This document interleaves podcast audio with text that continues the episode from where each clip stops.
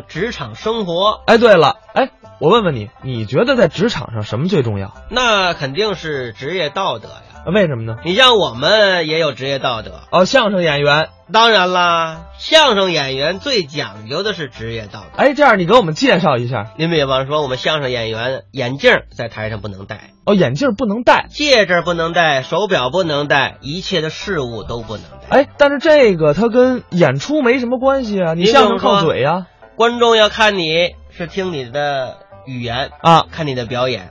如果你戴着眼镜啊，戴着戒指，戴着手表啊，会影响你的表演。观众光注意你这些事物了，他就不听你在说什么，就是注意力集中到别的地儿去了。没错，哎，这也属于职业道德。那当然了。嗯，咱们接下来呢，就来听一段，讲的就是职业道德。一起来听王。说到职业道德呢，我觉得有的时候很多的。行业特别要注重自己的职业道德，因为他们影响的不只是自己眼前的顾客，有的时候会影响一个人的一生。比如说，好多培训机构，他们呢就应该注意一下自己的素质跟道德，不要在打广告语的时候总打那些完全不着边际的话。呃，大家见过这样一句话吗？叫做“让你的孩子赢在起跑线上”。我根本就没听懂，什么叫赢在起跑线上？对吧？我们想一下，如果这就是一个田径比赛，一堆人在起跑线上待好，准备跑步了，赢在起跑线上，是不是就是作弊？就往前挪一点，从小就教我们的孩子作弊吗？赢在起跑线上，而且我觉得这些父母也是有问题的。为什么非要让自己的孩子赢在起跑线上呢？当他开始跑的时候，这辈子他该赢总会赢，他该输总会输，没有一个人能帮他赢，也没有一个人会导致他输，一切都是他自己的。而且，你既然把孩子的人生规划成了一次跑步，这个跑道就是孩子的完全的人生，你还让他赢在起跑线上，是为了让他早一点到达终点吗？这不是就是想把自己的孩子逼死吗？我这句话不是危言耸听，因为现在有太多太多的孩子，也许就是从我们小时候那个年代开始，这样被家长逼死的孩子已经太多了。而且呢，现在还有一些选秀节目，选秀节目现在尤其歌唱类选秀节目，你真的受不了。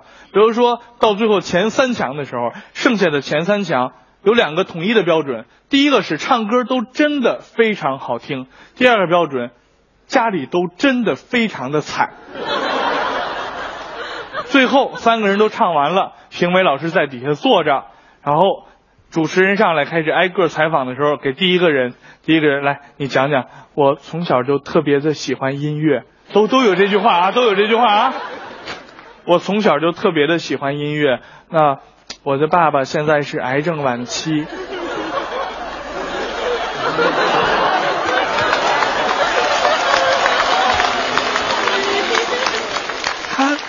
现在就在医院里面，在电视机前看电视。我今天不管最后我我能不能得第一名，我都想跟我父亲说：“爸爸，我做到了。”然后这时候主持人会过去拥抱他一下，是吧？然后第二个，我的爸爸在我十五岁的时候就去世了。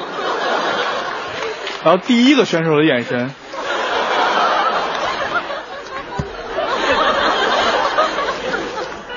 之后就拼命的练琴，拼命的练歌，音乐就是我生命的全部。那今天我能有这样一个机会站在这个舞台上，我想对天国的父亲说一句：爸爸，我做到了。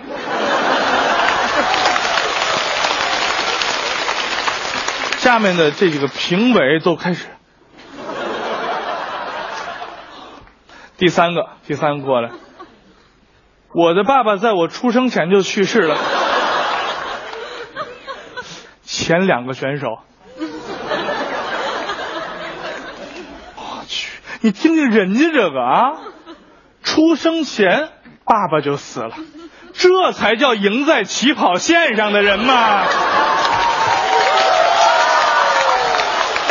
现在一些医院，你去治一个感冒发烧，他就给你开一堆单子让你化验，是吧？我现在都不明白为什么感冒要照核磁共振。对吧？为什么感冒要查有没有蛀牙？为什么感冒要给我照 CT？你不知道那个东西有辐射吗？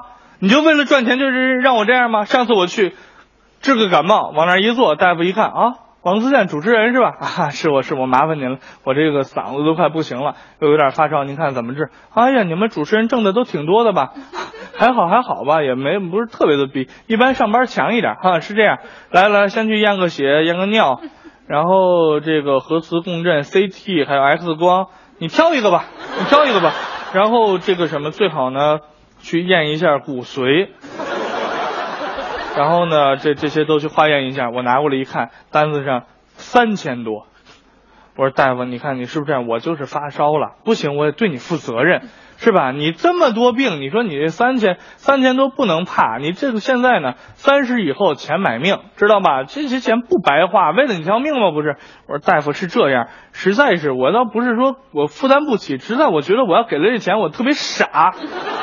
除此之外呢，又特别浪费时间。是大夫，我能不能直我就直说了啊？大夫，你看你给我开这么三千多块钱化验，你提成你能提多少钱？大夫说你怎么说话？大概一千吧。我说这样，这一千我给了，你给我开点感冒药吧，好不好？我给他一千块钱，开了一盒康泰克，我就回家了。好像还是有点傻，是吧？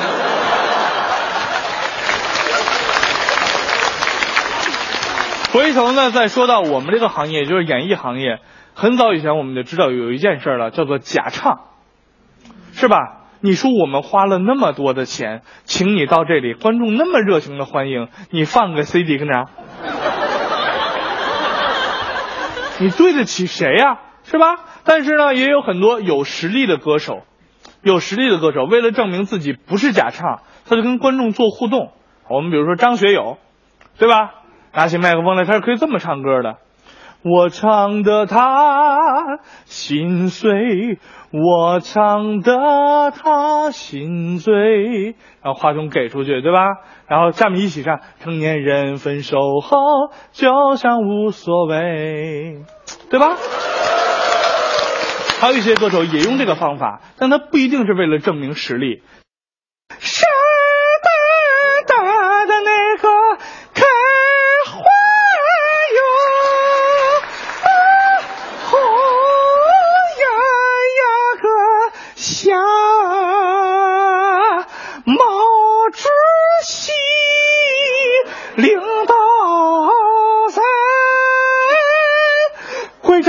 一起来，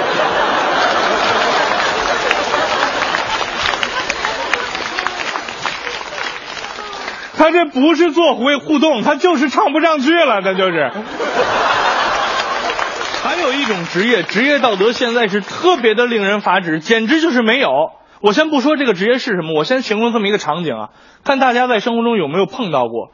礼拜六上午九点到十点之间，你正在。一周的辛勤工作之后，早上起来想睡个懒觉，这个时候门开始咣咣咣咣咣，开门开门开门开门，咣咣就被砸起来了。你一定从睡梦中惊醒，我天哪，是是不是仇家来寻仇了？跑到厨房，拿出一把菜刀，别在身后，小心翼翼的走到你家门前，轻轻的开门。但是你一开门，咔，突然扔进了一个大箱子来。紧跟着出现一个大汉，给你一个条签收。这帮人职业道德出的问题太大了。每天不管你是不是在睡觉，不管你在干嘛，咣咣咣就敲门，给你打电话，没完没了的打。你说你到我家门口，你给我打电话，我要不在家有什么用呢？你不来之前问我一声，你在家不在家，对吧？我到家门口了，给我打一电话，喂，那什么送快递的在家没有？说不在家呢，我在上海出差呢。那这样，快递给你搁门口了，回来自己取。你根本就受不了是吧？这种人特别多，咣咣咣！而且呢，除了这个行为之外，我我我认了，你这样做，我认为你是豪爽，可以吧？你豪爽，但是你总不能不讲道理。我们都知道快递来了，我们为了检查一下里面东西有没有破坏，我们要把快递打开，查完之后我才给你签字。但是现在很多快递就是这样，先让你签单子，再给你包裹。你要先找要包裹的话，他不给你。他不给你包裹就签了签了再给你要不然不给你哦 不给你哦。你你你说你一点办法没有吧？我就知道这么一个快递公司具体哪家不说了请了张惠妹作为代言人。每次去你家一敲门就让你先签收你不签收就不给你包裹。每回你找他要要包裹的时候他给你放张惠妹的歌拿着那个单子在那说牵手牵手奇怪的废话少说。你这叫什么玩意儿这叫？刚才是王自健表演的小段儿职业道德。